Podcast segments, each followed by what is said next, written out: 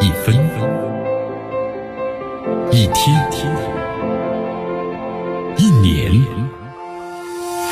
时间划过每一次日出，聆听风起的声音，静待云起云落，用新闻记录时光的足迹。江南说新闻。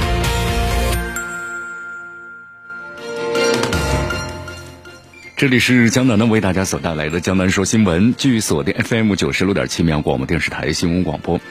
今天天气呢和昨天有点差不多，最低温度和最高温度啊都很相似，很相近啊，八度和十五度，最低温度有所上升了。微风是一级，空气指数呢是两六十二。今天整体情况呢是阴，还是那句话，这段时间这个气候呢很不稳定啊，一出太阳的话呢温度上升的非常快啊，那么感觉春天都到来了啊，但是呢这。呃，温度呢一降低的时候，那么衣服呢还是要加上，别着凉感冒了。我们来关注一下今天江南说新闻的主要节目内容。首先呢，我们一起进入的是新闻早早报，新闻早早报，早听早知道。乌俄谈判失败了吗？乌克兰想继续拖延时间，赵立坚对美国发出了灵魂拷问。美国媒体发言，制裁已经影响了俄罗斯日常的生活。莫斯科公交、手机啊支付受到限制。今天的今日话题，江南和咱们收机前的听众朋友们，那么要说一下啊，在东欧战火下的咱们中国的大厂，那么在这个乌克兰卖手机、造家电、做电商非常非常的多。那么他们在该这种战火之下如何生存下去呢？今天今日话题，我们来关注一下。好，大话体育。今天的大话体育呢，江南和咱们收机前的听众朋友们，那么将一起聊一聊的是。最新消息，俄罗斯国家队呢和俱乐部禁止参加所有的赛事啊，这是由这个一是国际足联那么宣布的，还有欧洲足联，那么还有这个国际奥委会做出了共同的决定。好，以上就是今天江南说新闻的主要节目内容。接下来呢，我们就一起进入新闻早早报，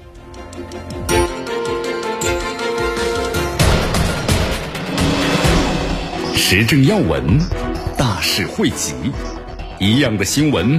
不一样的观点，新闻早早报，新闻早早报，早听早知道。以下时间呢，欢迎大家继续锁定和关注江南为大家所带来的 FM 九十六点七秒广播电视台新闻广播。你看，这个乌克兰和俄罗斯这个军事冲突啊，我们说已经进行到今天的话呢，双方看起来都显显得非常疲惫了啊。所以说这两天的话呢，你看我们是开展了和平谈判，但这个谈判的结果怎么样呢？非常不理想啊！但是呢，你看后来不还有后续嘛？就说最近的话呢，近期还会继续呢下一轮的谈判。我们说这次谈判的时间呢很短，那么然后呢马上就结束了。结束之后呢，其实已经是感受到了双方在这个交流当中啊是没有达成共识啊。但是后来有个好消息嘛，就说会进入下一轮谈判。所以说这次这个谈判结果呀，表面上说肯定是失败了。虽然表面上看呢双方没有达成共识。但是经过这次谈判之后呢，我们说乌克兰和俄罗斯可能为在之后达成共识，呃，也铺下了一条这么一个啊一条路，同时有个积极的因素在里面嘛。那么俄罗斯总统普京啊，在昨天的话呢，和法国总统马克龙啊也进行了通话。我们这段时间的话呢，包括不少的欧洲国家都在其中啊进行这个斡旋。你看通话中呢，普京也提到了，就想要解决这个乌克兰和俄罗斯之间的问题，必须要满足三个条件。那么第一呢，就乌克兰必须要去军事化；其次就是必须要承认俄罗斯对克里米亚地区的主权；那么最主要的，最后就是让俄罗斯啊，就是乌克兰，那么在欧美之间要保持一个中立的态度啊，也就是说，你乌克兰不能够加入北约等组织。你看这个普京提出的三个条件呢，你想让这个乌克兰和欧美同意，我们说这个难度非常非常的大，因为你看这乌克兰他这次他为什么把这个局部地区的紧张对峙？一下子炒热了呢，那他这个背后的话就是有美国，还有这个欧美的力量，对吧？美国和这个整个北约，咱们在军事力量上是他们在给你支撑着的。我们说这个北约会轻易放弃这个东扩吗？不太会轻易。所以说，乌克兰或者俄罗斯就想要单纯的通过谈判来把问题解决，啊，觉得很困难，很困难。而且现在的话呢，你看这个乌克兰和美国想要以退为进，想把时间呢拖延一下。你看，我们说对于俄罗斯来说呀，选择出兵肯定是一个巨大的赌注。你看这里面，只要这个战事时间一拖长的话，那需要巨大的人力、物力和财力。那么俄罗斯能不能顶得住？而且现在我们说了，西方国家对这个俄罗斯正在实行的经济制裁。你看那个普京呢，我们说之前的话肯定也预料到了，所以有一系列的这个准备措施。但能不能够抵得住？那么战事如果拖得太久的话，你看整个经济又不太好。所以俄罗斯想要的是速战速决。啊，但是我们说这一点的话，你看我们普通人都能看得出来，那更别说乌克兰和欧美了，是吧？所以说乌克兰才会在我们说他的军事实力和俄罗斯非常的悬殊，但是怎么样呢？还挺顽强，是不是？俄罗斯打时间战，就是就是消耗你俄罗斯各种资源嘛。那美国呢，也是在用心利用这一点。你看，不仅一边给这个乌克兰提供武器还有资金，啊，那么另一方面呢，又把这个乌克兰政府呢撤离了，他就是不采取呢和这个俄罗斯呢正面对决的方式。所以说，这个乌克兰和俄罗斯呀，这个谈判这件事情呢，事关非常重大。那咱们中国对此的话呢，也进行了表态。中国外交部长的王毅在二月十八号表示啊，就是乌俄双方呢进行谈判发出了赞同。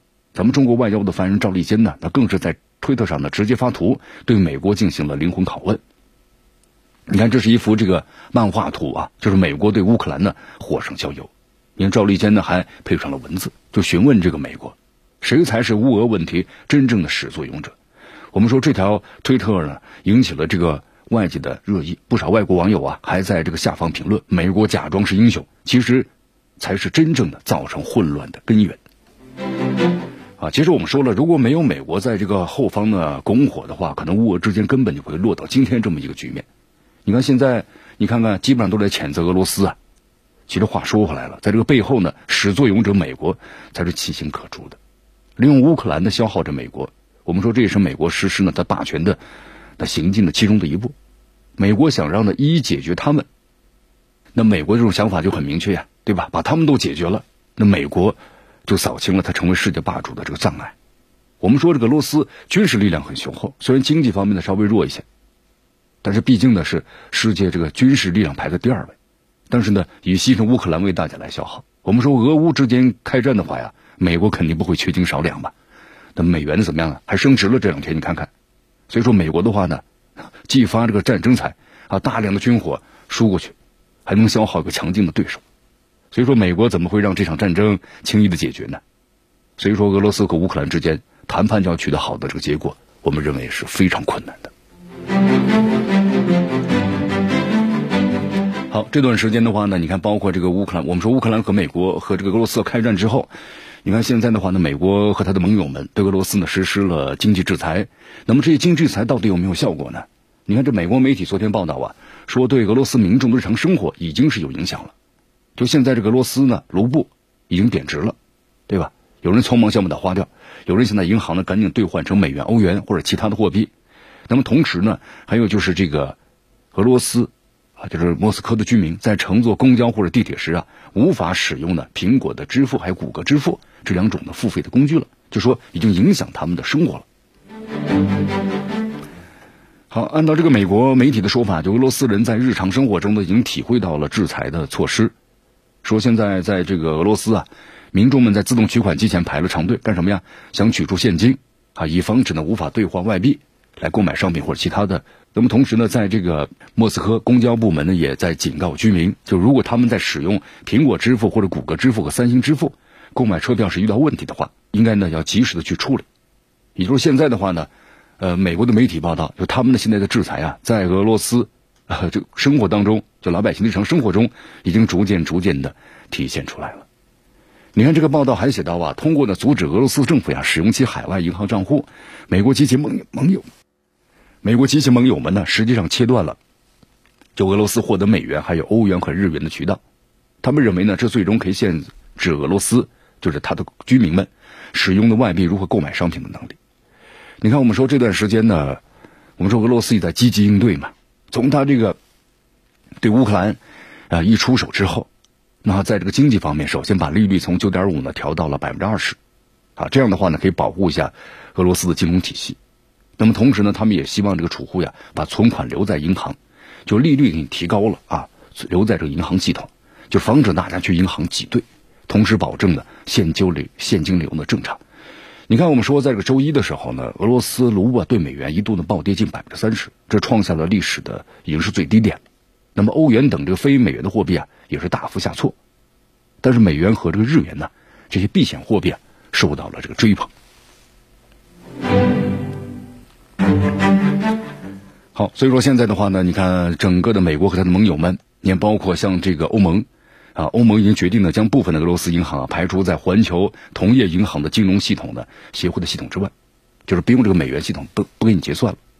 但是我们说这样做的话，不能够完全切断俄罗斯和这个啊国际的就是结算的这么一个联系啊。我们说现在这个互联互通啊和以前不一样了。你看我们说像这个呃国际的金融电讯协会系统，它成立于上个世纪呢一九七啊是七十年代。我们说现在这个互联互通啊。那包括咱们中国呢，也有一套人民币的结算系统，而且之前和这个罗斯啊，那么已经是合作过很多次了。所以说，像这个世界呢，我们都在这去这个美元化。呃，所以说，如果要是真的是切，呃，就是把这个俄罗斯排除在这个我们说这个美元的结算系统之外的话呢，也不能够完全断开美国、美俄罗斯那么和和其他国之间的经贸的合作的结算。因为就算是把俄罗斯给断开了，我们说这也不能够，你看有个比喻很详细嘛，就用剪刀啊，啊剪开一样，一夜之间你能把一件衣服全部剪完啊，不可能的事情。好，当然我们说了，谁都不愿意这个希望有战争的，对于乌克乌克兰的老百姓来说更是如此啊。我们说乌克兰的话呢，现在这个战火四起，所以说这个社会啊，我们说的治安方面呢也是比较混乱。你看昨天。俄罗斯今日电视台报道说，乌克兰的两名市长呢宣布，该国两个城镇的执法人员被授权的是当场可以射杀呀抢劫者。你看，我们说在这个战争期间的话呢，物资都是非常短缺的。你看，包括记者采访去乌克兰的很多一些超市，那么就发现，一个是矿泉水、纯净水，基本上的供不应求，然后还有面包，因为面包的储存的时间要长一些，也也都基本上都是空的，货架上都是空的，啊，所以物资方面呢很紧张。那么，同时在这种情况之下呢，还有就是抢劫。啊，我们说从这个俄罗斯啊采取特别军事行动以后呢，乌克兰全国各地啊都发生了大量的抢劫案。你看，在这个乌克兰的日托米尔市，市长的谢尔盖苏姆苏霍姆林，他呢就对外这个谈到了，说有一家商店呢遭遇疫情，啊，同时呢未遂的抢劫。那么同时呢，他还谈到，就是他警告所有人。就是警察、国民卫队和领土的防卫部队，他们都接到了不拘留的命令，就是当场，如果有人这个抢劫的话发现了，那么当场呢就可以开枪击毙都可以。好，在这个第二天的话呢，就阿赫，呃，卡特尔当局的负责人呢，库兹曼科也发出类似的警告。他说，现在的话呢，这个抢劫已经蔓延到了当地的私营部门啊，他就呼吁民众，那么立刻报告任何的可疑事件，对抢劫者可以当场的开枪。他们另外还强调。那么，提高食品价格的店主呢，也会被视为是抢劫，就不能够随意呢提高这个价格。好，你看这三月份都到了啊，我们说俄罗斯和乌克兰的战争呢，有平息的迹象吗？现在看来还没有。那么这场战争呢，我们说已经不是这个俄罗斯和乌克兰之间的角逐了，对吧？已经演变成了西方势力和俄罗斯之间的对峙。那么以美国为首的西方国家呢，给这个乌克兰幕后撑腰，现在是大批的军事物资。啊，都是源源不断的运抵乌克兰了，所以泽连斯基现在底气挺足的啊。从一开始主动向俄罗斯就呼吁你要赶紧停止啊，变成了现在态度呢非常的强硬，而且在谈判中呢，你看要求这个俄罗斯全面撤军，他说把克里米亚呢要归还啊。那么在这种情况之下呢，我们说俄罗斯是不可能答应的啊。泽连斯基感觉自己呢优势很大，同时呢，我们说他直戳普京的容忍底线。那么接下来这个俄乌战争，我们说可能可能会升级。你看这两天，呃，俄罗斯和乌克兰在白俄罗斯的啊戈梅利呢进行了第一次的谈判。我们说乌克兰的态度呀是非常强硬的，他开出的刚才我们所谈到的条件，你说这个俄罗斯能够接受吗？你全部撤出啊，军队全部撤出这个乌克兰领土，包括克里米亚还有顿巴斯。那么这就是意味着你俄罗斯要放弃呢，已经把我们说了纳入这个俄罗斯版图数年之久的克里米亚半岛，还必须抛弃已经独立的啊顿涅茨克。顿涅茨克人民共和国和卢甘斯克人民共和国，这相当于就是你俄罗斯要割地赔款。我们说这肯定是超过俄罗斯方面的底线了啊！那这次谈判的结果，那就是不欢而散。你看，在这个谈判结束之后啊，乌克兰的总统的泽连斯基这样说：“他说会谈没有取得呢预期达到的结果，俄罗斯方面呢表达了自己的立场，包括呢结束战争的条件。乌克兰将对这些条件呢进行评估，同时决定啊何时进行的第二轮的谈判。你看，我们说这个乌克兰呢在得到西方的支持之后啊，泽连斯基呢认为，就现在啊优势是站在我这乌克兰这边的，那我只要把这时间的拖下去，拖的时间越长，对我越有利啊。乌克兰军队呢只要能撑下去。”你俄罗斯就会陷入一场呢，我们说了无尽的消耗之中。那俄罗斯最终啊，我们说可能军费呢耗尽，然后国内的话呢，你看，然后在这个西方国家的制裁之下呀，反战烂潮呢加剧，能被迫接受呢乌克兰开出的停战条件。我们说泽连斯基啊，他这个想法呢，呃，大家可能都知道是吧？不仅要率领的乌克兰军队同俄罗斯僵持，甚至还要反杀，然后呢以胜利者的姿态呀，和俄罗斯呢进行谈判。你看，大家可能在说呀，就泽连斯基为什么敢这样想呢？啊，江南觉得，第一，他有来自于西方的援助。你看，这个我们说俄乌战争爆发之后啊，虽然这个北约呢就不会出兵帮助乌克兰打仗，但是呢，却向乌克兰提供了大量的军火，而且这个美国、英国、德国、比利时、荷兰、立陶宛、澳大利亚向这个乌克兰军队啊提供了数以千计的你看单兵的反坦克导弹，还有便携式的防空导弹。我们说这些武器的话呢，让这乌克兰军队啊。对这个俄罗斯军队，特别是装甲，那么有重大的杀伤。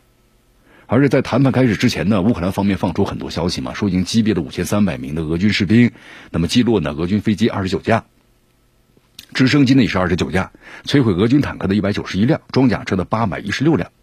你看这个这个水分有点太大了啊！但是俄罗斯方面也承认我部队有伤亡，这说明呢，西方的军事援助有一定的效果。你看，现在这个欧盟方面呢，甚至要向乌克兰呢提供这个战机，帮助乌克兰呢抵御俄罗斯的空中进攻。那就说明什么？西方打算向乌克兰军队啊提供重型的武器了。我们说，一旦是战争啊继续拖延下去的话，可能会出现的乌克兰军队越打越强，那么俄罗斯军队呢，也许是越打越弱。我们说，如果真的出现这种情况的话，那泽连斯基的筹码就更多了，对吧？谈判时就更加有底气了。呃，还有一个条件呢，乌克兰有望呢加入欧盟。你看，在这个二十七号的时候，啊，欧盟主席冯德莱恩呢就是表示说，乌克兰呢是我们的一员，希望呢乌克兰加入欧盟。那么泽连斯基啊也在这个二月二十八号的时候正式签署乌克兰加入欧盟的文件。那么如果说西方的武器援助呢增加了乌克兰在军事方面的底气，那么加入欧盟呢则是增加了乌克兰在经济方面的底气。有了欧盟做靠山，它可以获得大笔的资金保障。那么战后的重建呢，也获得欧洲各国的支持。那么对于乌克兰来说，这场战争有可能是因祸得福。我们说之前的话呢，乌克兰是经济长期的这个萎靡啊，那希望呢实现一个高速的增长，啊，这是其二。那么第三的话，就是西方对俄罗斯的经济制裁。所以说这次俄罗斯呢确实挺冒险啊，在军上打击呢必然会要承受呢西方的这个制裁。那么俄罗斯就面临这个双线的作战，在战场上呢和。我们说乌克兰军队厮杀，那么在经济领域啊，现在已经同西方呢展开了较量。你看，我们说这个美欧对俄罗斯呢投放了金融核弹，将俄罗斯的部分金融机构啊，已经踢出了这个国际的，就是美元的结算系统。那现在俄罗斯的股市怎么样？很动荡，同时卢布的贬值幅度啊接近百分之三十了。你看，我们说瑞士是个中立国家嘛，它现在都开始冻结俄罗斯的资产了。那么如果说在这个俄罗斯和乌克兰的战争当中，那俄罗斯还占据着优势，那么在这个经济战场上，俄罗斯的处境啊，现在就相当的严峻了。呃，但是对于这个普京和整个俄罗斯来说呢，俄乌战争是一场绝对不能输的战争。你看，我们说这个俄罗斯是一个大国啊，也是一个军事强国，但是现在你看被逼迫的，必须要采取行动，要打断对方的念想啊。那么这场战争的话呢，是一场不能输的战争，对吧？你不能够一味的这个忍让。那么，对于像这个俄罗斯这个国家来说，一味的忍让，那么普京在国内的支持度肯定会大大的下降。所以说，不仅要赢，而且要赢得漂亮，否则俄罗斯国际威望呢严重受损。你看，我们说呀，呃，就是俄罗斯呢，它本身就让这些，特别是像这个欧洲国家，对他呢有这个畏惧感。那么，如果要是这次输了，那可能对俄罗斯呢，让他们产生畏惧的军事实力。那也会产生轻视的感觉啊！未来俄罗斯面临的军事压力就非常非常大。其实啊，大家平心而论，你看这个俄罗斯俄罗斯军队呢，在开战之后一直处于是收着打的状态，对吧？为了避免这个平民出现大规模的死亡，你看也限制在城市地区呃使用重火力，包括呢一个使用范围。那么乌克兰很军队啊，其实则是把很多火炮，包括防空导弹的阵地都设在平民区了，那你就俄军呢无法对这些据点进行打击。所以说，这导致啊，这个俄军呢经常要在没有火力优势情况之下呢，和大国的乌克兰军队短兵相接啊，这也导致乌克兰这个军方有点这个自我的这个迷之自信了，就认为自己有能力和俄罗斯军队啊能够正面的这个对抗。好，所以说现在的话呢，战场上推进速度有点不太理想啊，再加上我们说乌克兰的话呢，在谈判期间的态度非常强硬，可能会迫使俄罗斯军队啊放开手脚。那既然谈不拢吧，那就靠拳头说话嘛。对不对？你看现在的话呢，这两天看这个新闻啊，西方的卫星照片显示，大批的俄罗斯的部队呢正在基辅附近的集结。你看这个俄罗斯的部队啊，车队整个长度呢超过六十四公里，有大批的坦克、火炮。我们说，一旦解除限制的俄罗斯军队，那大举发动进攻，那遭遭殃的是谁呀？那就是你这个乌克兰的士兵和民众。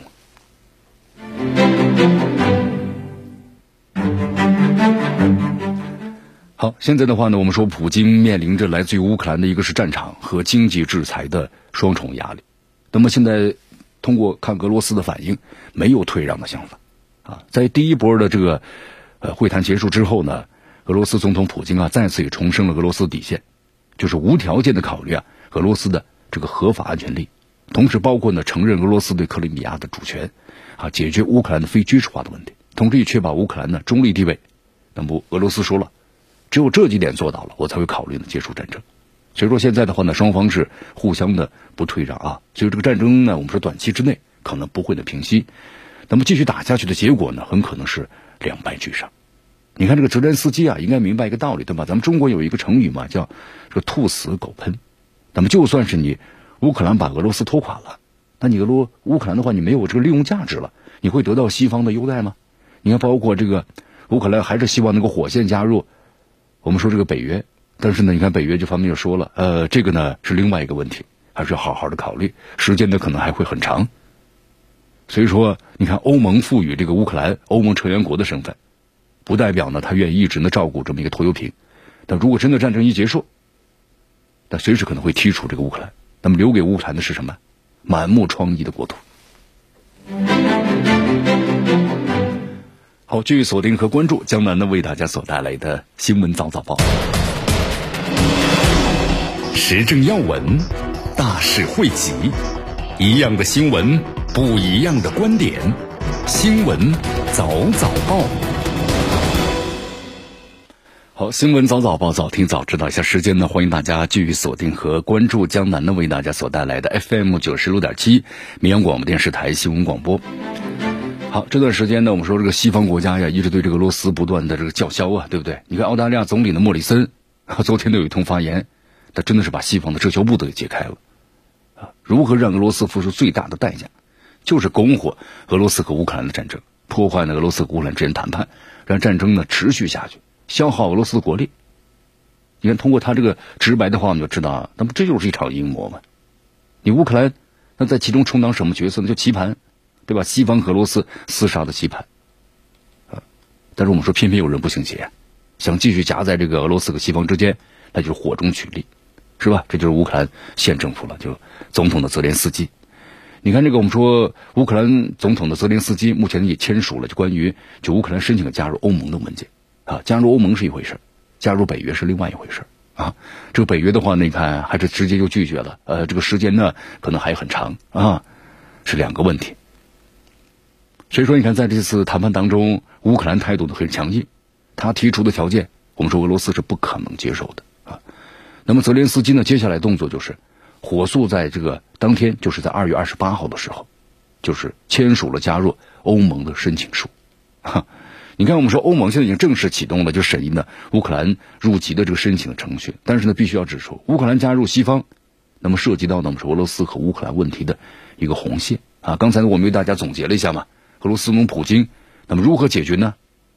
就乌克兰的问题有三个条件吧。第一，乌克兰必须保持中立，推动乌克兰呢非军事化和军纳措化。这第二，第三就是承认俄罗斯对克里米亚的主权。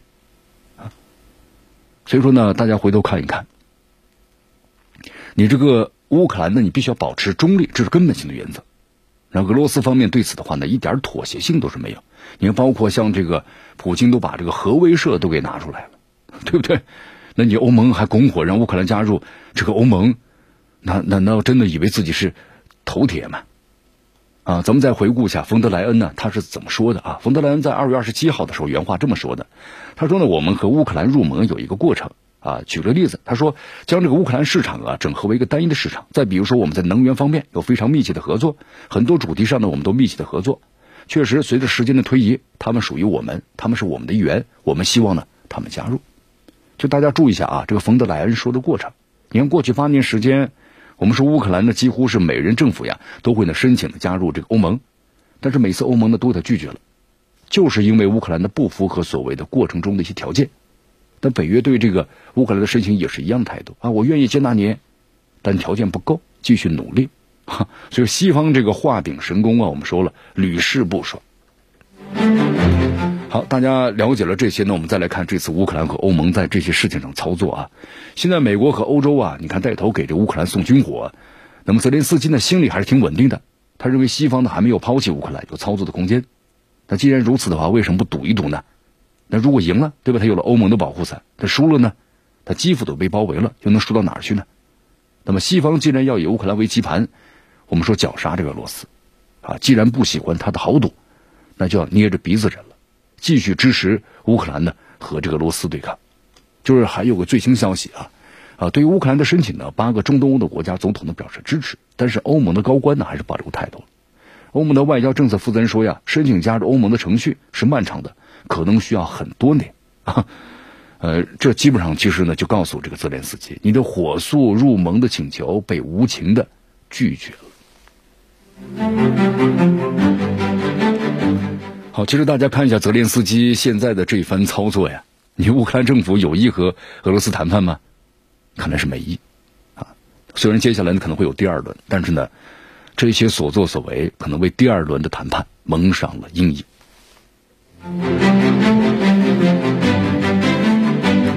好，这里是江南呢为大家所带来的 FM 九十六点七绵阳广播电视台新闻广播，继续关注我们的节目。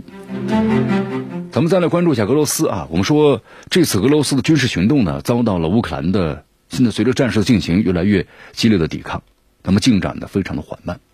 您江南看了一下这西方媒体的报道中啊，他们认为呢，就是俄罗斯的军事战略啊依赖于技术，但好像呢不太够。呃，这篇文章是这么写的啊，说这个军事行动开始的时候，俄罗斯在乌克兰的边境啊集结了一支呢，大约是二十万人的部队。那么军事理论认为呢，进攻行动在人力资源方面应该有三比一的优势，这就要求俄罗斯应该投入更多的兵力。你看，美国在入侵伊拉克的时候啊，使用呢技术优势克服了人力不足的问题。那么技术上的优势呢，尤其是空中力量，让一支小型军事力量能够达到一支规模更大的军事力量的战斗力。那么俄罗斯军方呢有类似的计划。你看，这个美国媒体说，这个俄罗斯的军事行动呢，从网络战开始，而且发起了一场呢是多管齐下的攻势。地面部队得到了空军和海军的支持，但是呢，进攻陷入了僵局，没有取得计划的成果。那么，另外就是啊，就是俄罗斯的国防工业基础，那么西方呢认为存在有一些弱点。啊，这篇报告中这样写道：说俄罗斯可以开发呢复杂的系统，但是缺乏呢制造能力、资金还有政治意愿来大量生产这些系统。在这场冲突中，那么苦苦挣扎挣扎的俄罗斯国防工业啊，就反映出了俄罗斯迄今为止的话，没有实现空中优势。虽然呢说俄方已经宣布取得了对乌克兰全境的空中优势，那么俄罗斯的空中优势啊，很可能是遵循了二零一四年的做法，就是大量使用无人机识别摧毁了乌克兰装备。但是这次呀，俄罗斯的无人机呢，好像不是呢特别有效。那么另外呢，西方呢也认为俄罗斯的装甲力量有点过时了。在战斗当中呢，看到很多，那么都是老式的坦克啊，就是这个啊 T 七二，而不是在这个莫斯科阅兵式上展示的最尖端的 T 幺四。那么其实呢，就社交媒体上看到的很多俄罗斯装备啊，似乎都是冷战时期遗留下来的，只是做了一些小的改动。文章最后指出呢，没有技术优势，他们认为俄军呢不具备呢决定性胜利所需要的战斗力。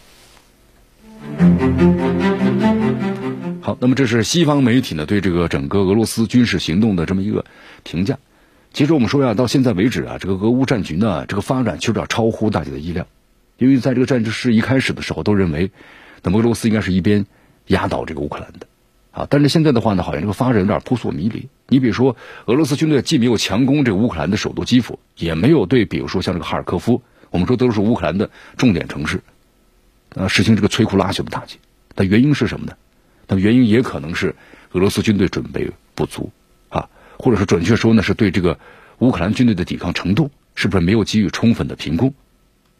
那么另一种还有一种这个解释，就是俄军打的非常的克制，啊，你看这个普京政府要求呢，只攻击军事设施，对吧？不攻击民用设施和居民区的居民区的这么一个命令，啊，但是大家还要看到啊，我们说就是西方国家呢开始对乌克兰输送这个军事援助了，所以说泽连斯基政府呢也有某种期望了，对吧？感觉自己还没有彻底的被抛弃。那么现在这个战争形势啊瞬息变化。那么像这个莫斯科的话呢，我们说克里姆林宫要及时的调整了。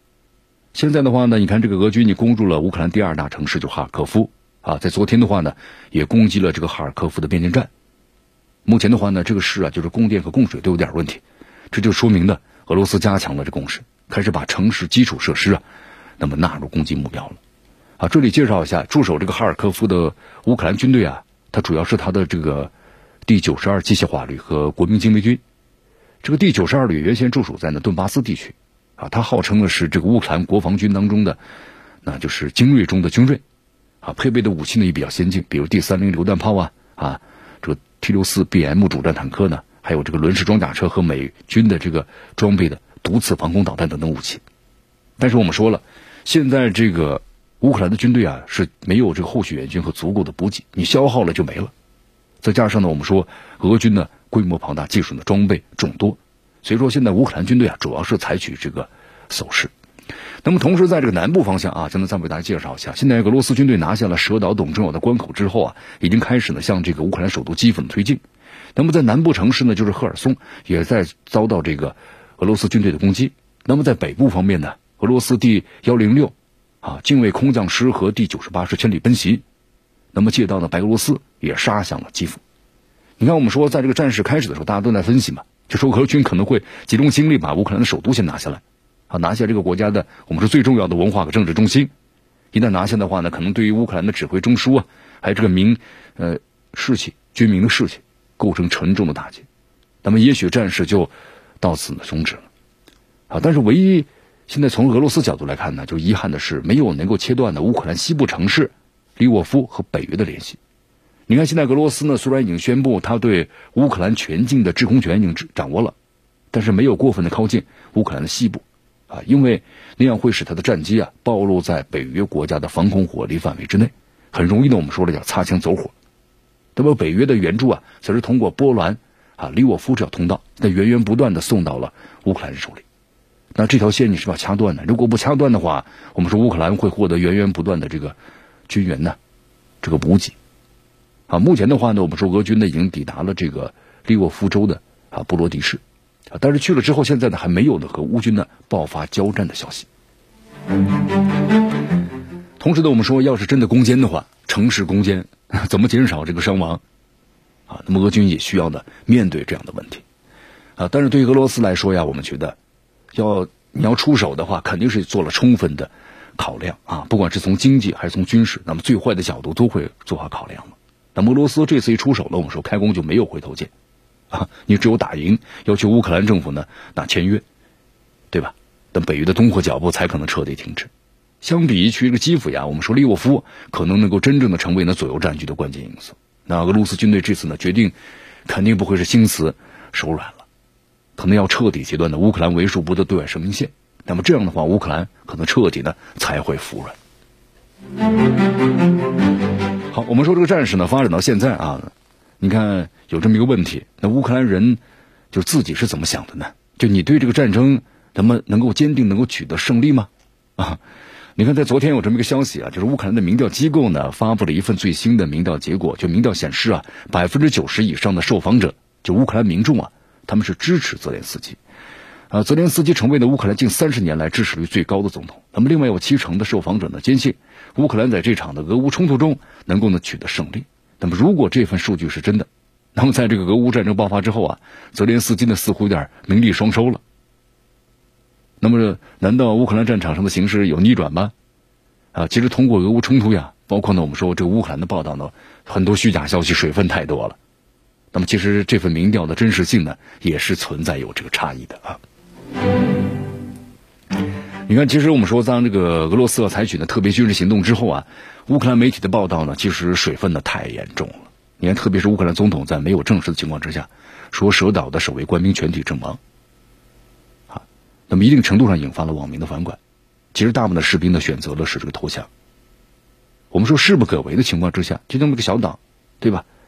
你守又守不住，那选择投降并不可耻。但可耻的是事件本身呢，没有被证实的情况之下，被政客当做了宣传工具。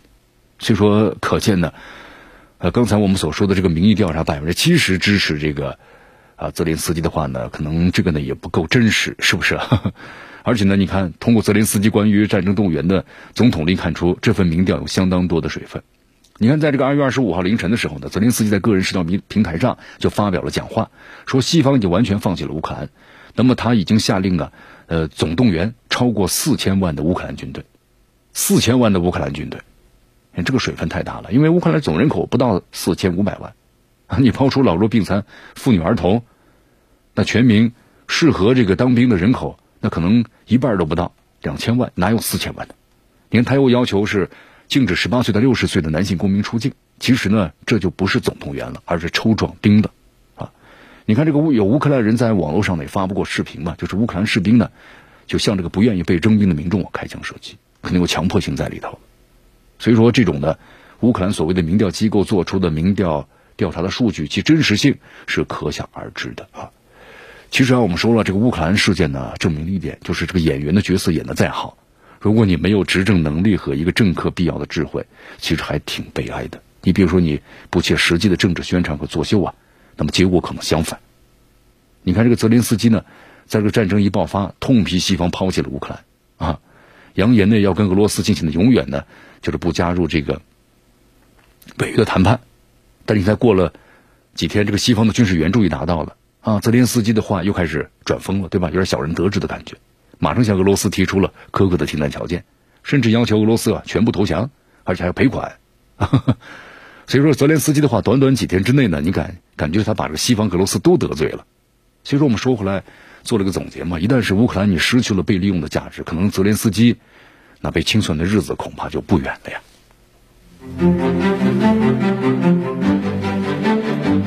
好，就是乌克兰，你要明白一点呢，就是我们说，俄乌冲突之所以爆发，那俄罗斯是要基于自身战略安全的反击啊，他要反击这个北约东扩的行动，对吧？用军事行动来打消你们的这个想法，打消你们的行动。